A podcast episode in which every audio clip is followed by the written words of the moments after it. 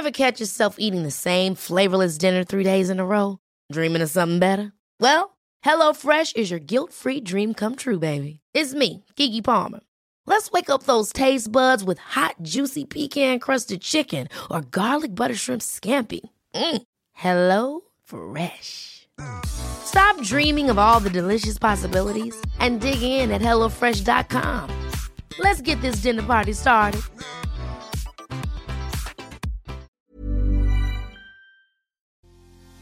Muchos psicólogos afirman que ser flexible es un signo de salud mental y clave para las relaciones felices, sobre todo para las relaciones de pareja. La flexibilidad es una virtud, ¿cómo la adquirimos? ¿Qué hacemos con ella? El día de hoy nos acompaña el psicólogo psicoterapeuta David Sendejas y nos, nos va a explicar un poquito de eso, así que por favor ponte cómodo, ponte cómoda porque ya estás en terapia. Hola, ¿qué tal? Bienvenido, bienvenida a este nuevo episodio de En Terapia. El día de hoy vamos a hablar de la flexibilidad en relaciones de pareja y el día de hoy nos acompaña el psicoterapeuta David Sendejas. ¿Cómo estás, David? Muy buen día, gracias por invitarme, gracias por estar aquí en este espacio contigo. Un gusto, un gusto que tengas, que estés por acá y que nos des la oportunidad de poder compartir contigo sobre este tema, sobre todo porque resulta que en las relaciones ahora también, aparte de la comunicación y los límites, es importante tener flexibilidad. Pero cuando decimos flexibilidad, ¿a qué se refiere la flexibilidad dentro de las relaciones de pareja? Fíjate que es, es un tema muy interesante esto de la flexibilidad, porque si venimos a pensar para qué están hechas las parejas o cómo es que las personas inician las parejas, te pones a pensar un poquito qué tanta rigidez tienen en lo que puedo aceptar o no aceptar de mi pareja. ¿A qué me refiero? A veces no nos damos la oportunidad de pensar o reflexionar el para qué tengo un algo con alguien. Podemos pensar para compartir el tiempo, para intimidad, para manejar menos gastos, para etcétera, etcétera. Pero mientras no tengamos claro cuál es ese vínculo, vamos a estar como que intentando cosas diferentes en la pareja. Mi vínculo es porque me gusta mucho y porque vamos al cine y porque comemos muy rico cuando vamos a cenar. Ese es mi vínculo. Entonces ahí vas, de que todo lo que sea dentro de me gusta mucho, vamos al cine y comemos rico, va a estar dentro de lo que entendemos como pareja. Pero en eso no estás acordando la parte donde la otra parte, donde la pareja dice, bueno, ¿y, y, y puedo salir con mis amigos? No, espérate, a mí me gusta mucho esto pero lo que tú sabes con tus amigos a lo mejor no me gusta tanto. Eh, ¿Podemos incluir a la familia? La familia extensa, la familia de él, la familia de ella, el cómo nos llevamos. O sea, lo que quiero dejar claro, la rigidez en las parejas se da cuando no tenemos claro hasta qué punto yo voy a escuchar o voy a permitir una cosa con mi pareja. Y eso se da con mucho con las parejas que nunca se cuestionan, nunca se dan la oportunidad de conocerse o saber qué es lo que uno espera del otro, etcétera. ¿Cómo me doy cuenta de que yo estoy siendo rígido? En mi relación de pareja. Bueno, yo creo que para poder entender cómo me cuenta cuando yo soy rígido con alguien, es que tanto le permito al otro. ¿Sí? Una de las cosas que en problema mucho, mucho las relaciones es estar repitiendo patrones, de hacer exactamente lo mismo una y otra vez. Sin embargo, las personas hacemos eso de repetir las cosas mucho, porque eso conocemos como estar en confort, estar en paz, tener como una rutina o algo que, que me ayude a tener seguridad en todo este mundo caótico. Cuando nos preguntamos hacer cosas novedosas o cuando queremos iniciar a hacer cosas diferentes, ahí es como que, como que el termómetro para entender qué tan rígido soy o no. O sea que la flexibilidad puede estar presente o no en diferentes áreas de nuestra relación. O sea, yo puedo ser muy flexible por ejemplo, para ir con tu familia los fines de semana, pero puedo ser completamente rígido en qué es lo que se observa en la televisión en la noche antes de dormir, algo así. Ajá, digo, yo creo que depende mucho de cómo son las reglas que se dan entre las relaciones. La gran mayoría de la gente cuando viene a terapia, ya sea que terapia pareja o terapia individual o familiar, lo que sea, tiene demandas y esas demandas son de, oye, yo quiero que mi pareja haga esto, esto y aquello. Pero muy pocas veces se pregunta yo qué estoy haciendo con mi relación, oye, qué estoy que estoy permitiéndome o que estoy intentando hacer contigo. Esto, esto y aquello que yo espero en mi pareja, eso puede ser a veces muy rígido porque es como la expectativa, ¿no? Yo tengo una pareja porque me gusta, comemos rico y vamos al cine. Y tal vez yo cometo el error de pensar que mi pareja únicamente funciona para eso. Me gusta, comemos rico y vamos al cine. Eso puede ser muy rígido porque es hasta ahí quiero conocerte, hasta ahí quiero compartirte, hasta ahí quiero estar contigo. Pero tú y yo sabemos que la vida es sumamente caótica, sumamente llena de muchas cosas aparte de eso. Y, eso es como que lo que tenemos que aprender. aprender a estar en un lugar donde pueden haber cosas más grandes, donde pueden haber cosas más interesantes, donde se puede construir más con las parejas. Tal vez en algún momento sí, es posible que lo único que me importe es salir, ¿no? O sea, vamos y venimos y tenemos a alguien con quien ir al cine, pero probablemente en algún momento ya se va a buscar un tipo de compromiso, ya se va a buscar el hecho de decir, oye, ¿sabes qué? Me gustaría que me ayudaras con algo, o me gustaría que fuéramos a tal, o me gustaría que hiciéramos tal cosa, o me gustaría que me escucharas con tal cosa. Cuando sucede esto es cuando, no sé, es como en el coche, que vamos en primera y ahora sí ya me pidió segunda porque el motor ya se escucha como que se está forzando. Se está forzando. Entonces ahí es donde entendemos si existe rigidez o flexibilidad, ¿verdad? O sea, si, si entra segunda porque ya se ocupaban otras cosas, ya hablamos de flexibilidad. Las personas cuando se vinculan, cuando amigos, familiares, pareja, lo que sea, creamos un vínculo a través de algo que nos conecta y que puede ser que nos guste leer más películas y compartimos que nos gustan los videojuegos o compartimos que nos gusta leer ciertas cosas o la carrera o lo que sea y así es como uno se vincula con el otro. Claro que las personas constantemente vamos evolucionando, constantemente vamos creciendo y a veces en ese crecimiento la cosa que hace que nos vinculemos se puede perder o puede cambiar o puede evolucionar. Y lo que pudiéramos entender como flexibilidad es permitir que aunque esto que nos une, en este caso la psicología, se pierda, el vínculo entre nosotros mejore porque encontremos algo diferente que nos una. Eso sería flexibilidad. ¿Cualquiera de los dos lo puede poner o lo puede quitar? Yo creo que cualquiera de los dos pues va cambiando, no, no, no cambiamos al mismo orden. O sea, no tenemos como que los mismos tiempos las personas, por mucho que sean parejas de, desde los 15 años, siempre hay como que diferentes tiempos de maduración, de, autoconocimiento, momentos donde uno se pone más atención, momentos donde uno le pone atención al trabajo, la maternidad. Todas esas cosas nos van construyendo, nos van cambiando y eso puede alterar el vínculo. Una persona que es muy rígida no permitiría el cambio del vínculo y sería un no. A ti te gustaba ir al cine, comer rico y es lo que te voy a dar. Y el otro dice, pues sí, pero ya no me gusta ir al cine, ahora me gusta ir a caminar. O ya no tengo tiempo para ir al cine. Exactamente. Entonces los vínculos cambian, las personas cambian y entonces el vínculo que teníamos puede cambiar y la rigidez sería no permitir que cambiara o reclamarle porque cambiaste. Una flexibilidad sería entender que la persona que está frente a ti va a cambiar y tú también vas a cambiar y juntos van construyendo cosas juntos. ¿Hasta dónde yo sé que este cambio es bueno y es positivo y es parte de la vida? Por ejemplo, entiendo que alguien que se conoce desde la universidad, de la gente, hay gente que va a la universidad y que no trabaja, gracias a Dios, ¿no? Habemos otros que tuvimos que estudiar y trabajar para poder pagar nuestros estudios, ¿no? E ir a la universidad. Eh, pero esta gente que tuvo esta, esta bendición de ir solamente a estudiar y que por la tarde podía ser ese novio, esa novia que acompaña, que está presente y demás. Pero resulta que termina la universidad, se va a trabajar y obviamente el tiempo que tiene ya no es el mismo. Diría mi papá que en paz descanse, novio de universidad no es esposo o esposa de, de persona con trabajo, ¿no? O sea ahí yo quiero pedir el mismo tiempo, pero tú, tú ya no puedes darlo. Ese es un cambio inherente en donde tenemos que tener flexibilidad. Así es. Ahí deberías existir, en, esa flexibilidad de entender de que Roberto, que yo conocí, Roberto con quien me acerqué, ya cambió. Pero si yo no permito que esa persona cambie, es como la parte rígida. ¿Hasta qué parte uno pudiera decir esto está bien, para mí está mal? Pues depende qué tanto uno permita qué tanto uno considere que lo están abandonando, qué tanto uno pueda dejar al otro para que crezca y luego acompañarlo en su sueño. Porque pasa a veces mucho eso, de que yo te amo tanto que voy a dejar mis sueños para seguir en los tuyos. Y en ese match, de a lo mejor de universitarios que se juntan y luego quiero más trabajo y luego solamente se crea mucha distancia entre ellos.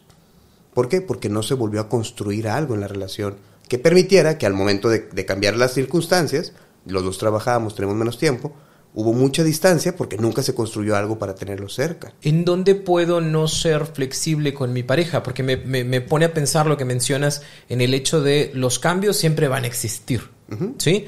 pero resulta que hay cambios, digamos que positivos y hay cambios, digamos, entre comillas, negativos, ¿no? Y resulta que de repente, oye, me fui de empresario, me gustó, antes venía de la nada y ahora tengo dinero y ahora voy a salir con mis amigos y les voy a pagar y voy a hacer esto y lo otro y sí tenía esta relación de pareja, pero ya no nos vemos porque ahora yo ya ando en estas altas esferas y tú no lo entiendes y no lo entenderías.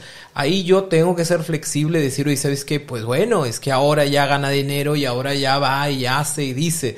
Ahí tengo que ser flexible yo o qué pudiera hacer. Uno acepta el amor que cree merecer. O sea, eso hay que ponerlo muy claro. Uno dice, bueno, ahorita Roberto tiene menos tiempo para mí. Y a lo mejor ese poco amor que me logra amar, o ese poco amor que me logra dar, me permite a mí estar bien. Pero si realmente no me permite estar bien, si estoy como que aceptando migajas para no morir de hambre, si estoy quedándome con un poquito por no perder lo que fuimos y no lo que somos, entonces no. Ahí yo me estoy faltando a mí. la parte de la flexibilidad se pierde cuando uno se olvida de sí mismo. Una cosa es ser yo acepto y te acompaño, soy flexible a lo que tú quieres. Y otra cosa muy diferente es olvidarme de quién soy, olvidarme de lo que yo quiero también. ¿Cómo separamos el dolor de la flexibilidad del cambio? Porque imagino que no tiene que ser así como de, ay, metemos el cambio y ya se acabó, ¿no? O sea, sí cuesta, sí es como de, oye, teníamos tiempo antes, ahora no lo tenemos, oye, teníamos ciertos recursos económicos antes, ahora no los tenemos. Por ejemplo, la gente que empieza a tener hijos, ¿no? Teníamos todo el tiempo del mundo antes y ahora no lo tenemos de la misma forma. El cambio y la flexibilidad van a costar. ¿Cómo entiendo yo la diferencia entre el costo, el costo propio de la flexibilidad del cambio y el no siento que estoy siendo atendido, atendida con el amor que yo creo merecer. Pues el punto está en que uno no se ve la espalda. O sea, la única forma en la que uno puede realmente escucharse, pues es conociéndose. Yo la forma que mejor creo que uno se conoce es a través de la psicoterapia. No todos tienen acceso porque es un privilegio, lo sé. Pero entonces a ti te toca detenerte y siempre hacer como una autoevaluación. ¿Qué tan feliz estoy aquí? ¿Esto que está pasando es porque yo deseo que pase o solo me estoy acomodando a lo que él desea que pase? ¿Dónde estoy yo? ¿Dónde está mi felicidad? ¿Sí? E, esos como que pequeñas autoevaluaciones te permiten entender en la pareja que tenemos hacia dónde va y qué tanto me estoy perdiendo en ella. ¿Hay algunos cambios que estén ya como preestablecidos en las relaciones? Por ejemplo, hablando de un noviazgo aproximadamente 25, 26 años, con miras a tener una relación formal, ahora sí hablando como con miras a tener relación formal, hay cambios preestablecidos donde nosotros sepamos que la flexibilidad tiene que entrar, dos personas que se conocen, que están trabajando, em, que tienen mediano tiempo porque trabajan, terminan estudios, no se están haciendo la maestría, hay cambios que ya están preestablecidos, que sabemos que van a suceder y que son importantes que tengamos en mente. Pues yo, yo creo que sí, sí hay como que una, una forma de entender cuando son los eh, antes de casarse, los, la etapa de niños pequeños, cosas que ya están estudiadas así. Sin embargo, creo que cada persona es muy diferente. cada quien tiene que entender hasta dónde le gusta o no le gusta una situación, hasta cuándo permite o no permite una situación. Y, eso es como que un timing, un, termómetro que todos tenemos. Habría quien diga, yo por esa persona sí puedo durar mucho tiempo. Porque la forma en la que yo me vinculo, la forma en la que yo amo, no es estar pegado a alguien. Yo disfruto la distancia. Ah, bueno, entonces este cambio que hay en tu relación no te afecta. Pero si para ti es necesario sentirte acompañado, para ti es necesario sentirte touchy, sentirte así como, como abrazado o algo, y que esta persona no cumpla esa demanda, a ti te corresponde detenerte y decir qué tanto estoy a gusto con esto, no, no lo estoy. Que no es mala la otra persona, estamos de acuerdo. No, necesariamente tiene que ser un acto de maldad, solo para... Solo está creciendo, así es. Ajá, está creciendo y a lo mejor cosas que le gustaban anteriormente ahora puede que no le gusten y eso no es problema, ¿no? Hay, hay, una frase que, se me hace bien interesante, es una película de los años 70, que ni está buena la película, pero, la, frase está buena. El, nombre de la película está muy bonito, que es Love is never saying sorry, o sea, nunca, amar es nunca pedir perdón. Y es una cosa bien interesante porque cuando uno ama, y lastima a la persona que ama, no la lastima por el amor que le tiene. Cuando uno ama y lastima a esa persona, son por sus carencias, su historia, sus traumas, sus dolores, pero nunca es por el amor que le tiene. Probablemente en este caso que dices, esta persona que empezó a ganar dinero, empezó a viajar, empezó a crecer, y empezó a olvidar a esa persona que ama, no la está olvidando por malo. O sea, no se levanta en la mañana y ya no le voy a hablar a Panchita porque va a ver que ya no la quiero. No, no le está hablando porque él, por sus carencias, se está alejando. Y eso no significa que lo haga con una maldad en contra de ella. ¿Qué hacer en ese tipo de situaciones? ¿no? Entiendo la parte de la no maldad, pero creo que tengo entonces dos caminos, ¿no? La parte de la compasión y bueno, pues es que en sus carencias nunca lo he vivido y me mantengo, o me voy por el lado de, oye, no se siente bonito, o sea, ¿cómo, cómo le hago de manera práctica para que esta situación no se me vaya para toda la vida? Porque, digo, como psicoterapeutas conocerás y conoceré muchos casos en los cuales, eh, no sé, es esta alma de Superman en donde yo me quedo y espero y vas a ver, porque sí es cierto, ya escuché el tema de las heridas de la infancia y no, hombre, ya me metí a ver lo de los horóscopos, se dice que va a cambiar y va a mejorar y todo va a ser diferente en algún momento. O sea, ¿cómo hacemos esta diferencia entre la compasión y el definir y decidir qué es lo que quiero para mí?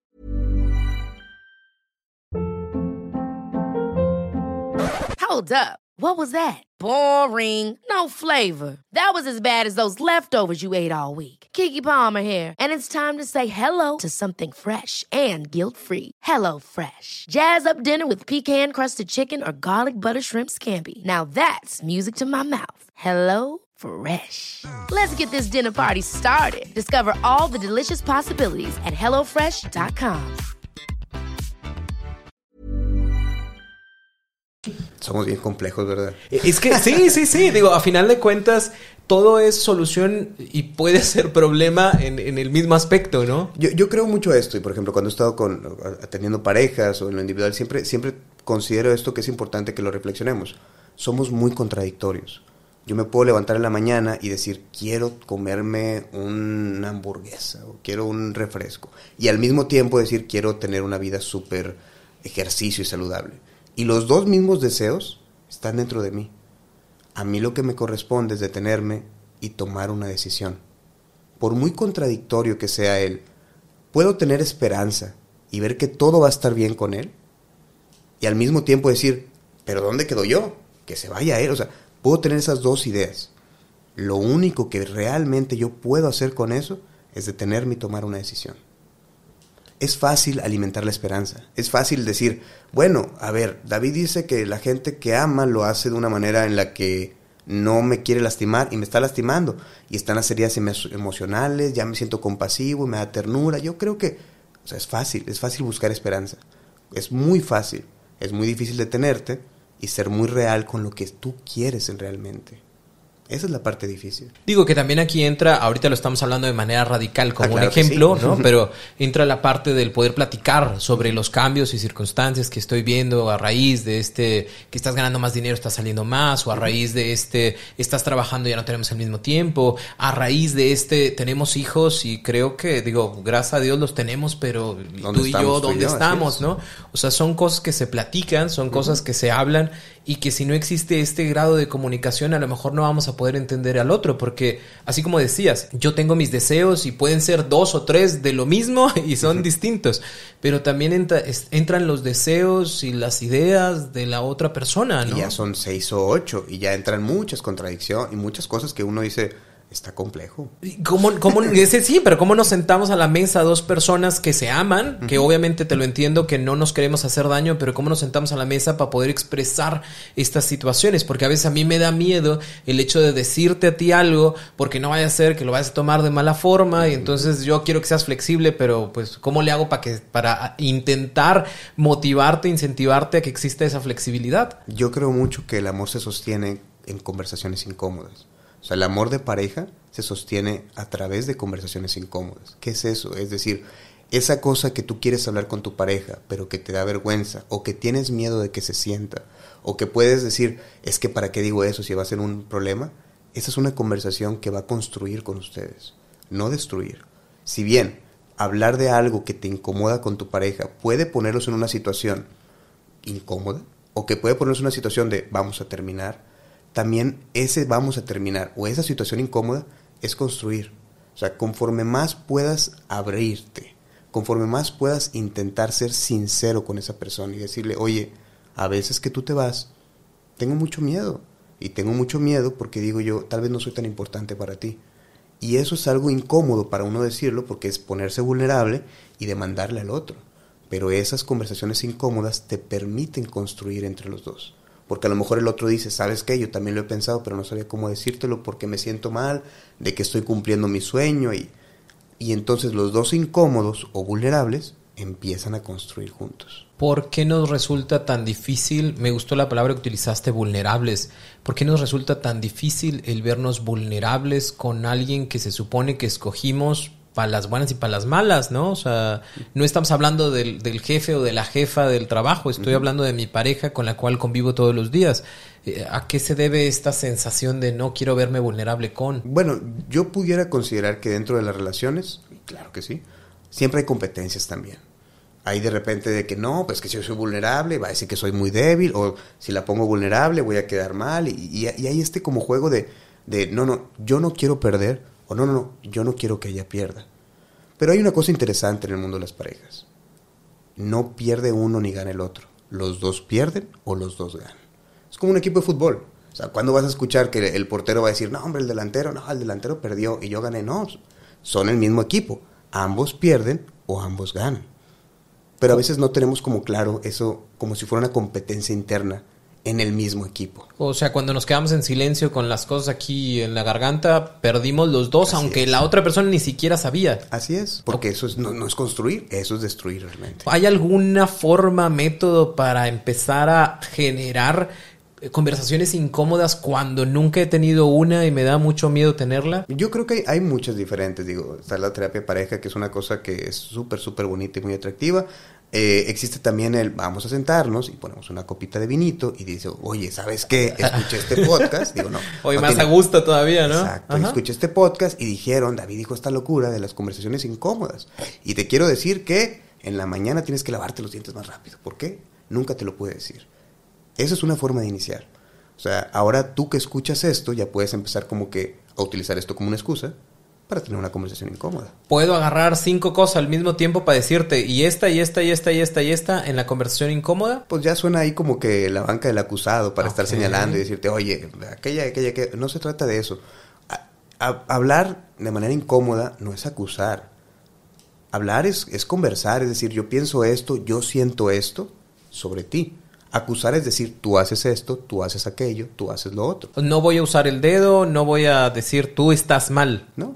Cada vez que uno apunta hacia afuera, hay tres dedos apuntando hacia adentro. Entonces, ¿para qué voy a usar el dedo? ¿Qué palabra puedo usar en lugar de tú estás mal porque tú haces esto que me duele? Cuando pasan estas cosas, yo siento esto.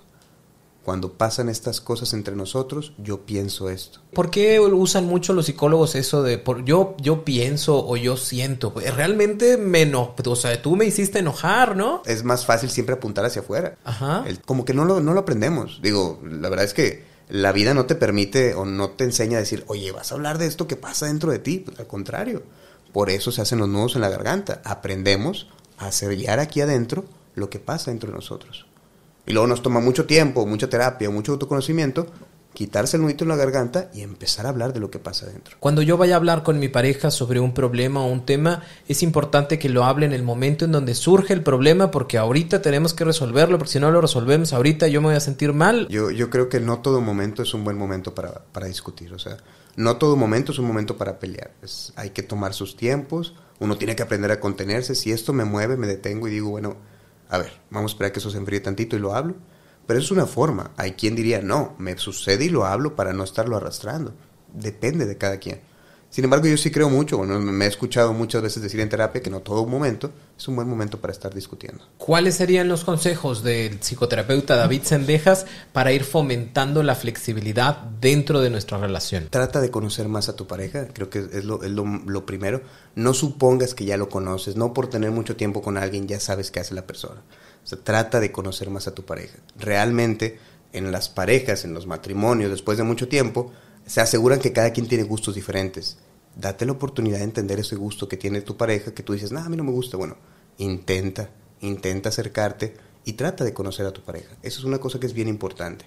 La segunda que creo que es súper importante es, muchas de las cosas que pasan en las relaciones tienen que ver con uno, no con el otro. Entonces deja de andar apuntando hacia afuera, deja de andar diciendo que es que él o que ella, que ella, y pon atención a lo que pasa contigo. Muchas veces hay incomodidad, ansiedad en la pareja, hay incertidumbre, hay dudas, etcétera, y pueden tener más que ver con tu propia historia que lo que realmente esté pasando. Y la tercera es, no hay nada que mueva más una pareja que reírse. Siempre. Aún hasta la gente que es muy, muy, no sé, melancólica, triste, etcétera, buscar situaciones que permitan la risa siempre funciona. Yo creo que son tres cosas que son importantes. No sé, espero que nunca te haya tocado, pero alguien que tuvo un mes o dos meses así como la mano enyesada o el pie enyesado, eh, batalla para volver, ¿sabes? O sea, es algo tan sencillo como caminar, pero pues se batalla. ¿Por qué? Porque hace mucho que no se usa. Y hay muchas relaciones tristemente que están ahí, o sea, sí viven juntos o sí se ven todos los días, pero lamentablemente han ido perdiendo esa capacidad de disfrutarse, de sorprenderse, de acompañarse y que pues cuando hay los problemas o las situaciones, cuando realmente hay que utilizar la comunicación, pues como hace mucho no nos comunicamos y hace mucho que no nos vemos a los ojos y hace mucho que no te digo cómo me siento, pues me resulta cada vez más, Más difí- difícil. más difícil poderlo compartir, ¿no? Entonces creo que la idea es empezar a utilizar y no dejar de utilizar estos recursos al menos una vez a la bendita semana. Siéntate a compartir el cómo te sientes de cualquier cosa, o sea, aunque no sea de la relación, es como hoy me enojé con mi jefe, hoy me enojé porque, no se me metió un coche, ¿no? Y le quería rayar a la mamá, pero me acordé que pues no vaya a ser una persona de esas malas, de los malitos, y mejor me quedé callado.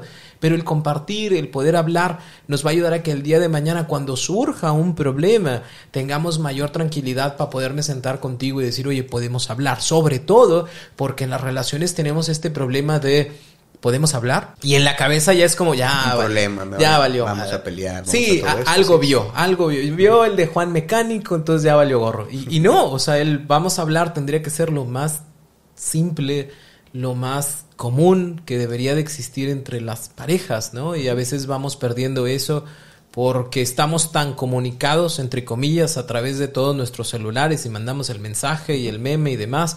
Pero mi pregunta para ti sería, tú que estás escuchando, viendo esto, es, ¿y el día de hoy ya te comunicaste con tu pareja, pero desde lo emocional? O sea, ya mandaste el meme, te lo entiendo, pero tú ya dijiste cómo te sientes, ya compartiste que qué te gusta, qué te duele, qué te da miedo, cuáles son tus retos últimamente, porque si no lo has hecho creo que es un buen momento para empezar a trabajar en esta flexibilidad y mover nuestros musculitos emocionales para que el día de mañana no batallemos tanto. ¿En dónde te podemos encontrar? Me pueden buscar en Instagram y Facebook. Es una página que se llama Servidac. Ser vida y luego una C al final. Ahí pueden estarla buscando. Cualquier cosa, ahí subimos información, reflexiones. Y también tengo un podcast que se llama La Gran Pregunta, donde pueden, pueden acompañarnos. Este, Ahí está, yo también ya salí en la gran pregunta. Sí, ya, ya nos acompañó Roberto para esta gran pregunta sobre, hablamos de cómo mejorar la relación con cada uno de nosotros. Con nosotros mismos. Es. Y bueno, pues ahí pueden buscarnos a través de las redes sociales. La verdad es que muchas gracias por haberme invitado, Roberto. Un gusto estar aquí contigo. Te agradezco muchísimo que estés por acá. Y para todos ustedes, recuerden que tenemos un nuevo episodio todos los lunes y todos los jueves. Así que nos vemos pronto en el nuevo episodio de En Terapia.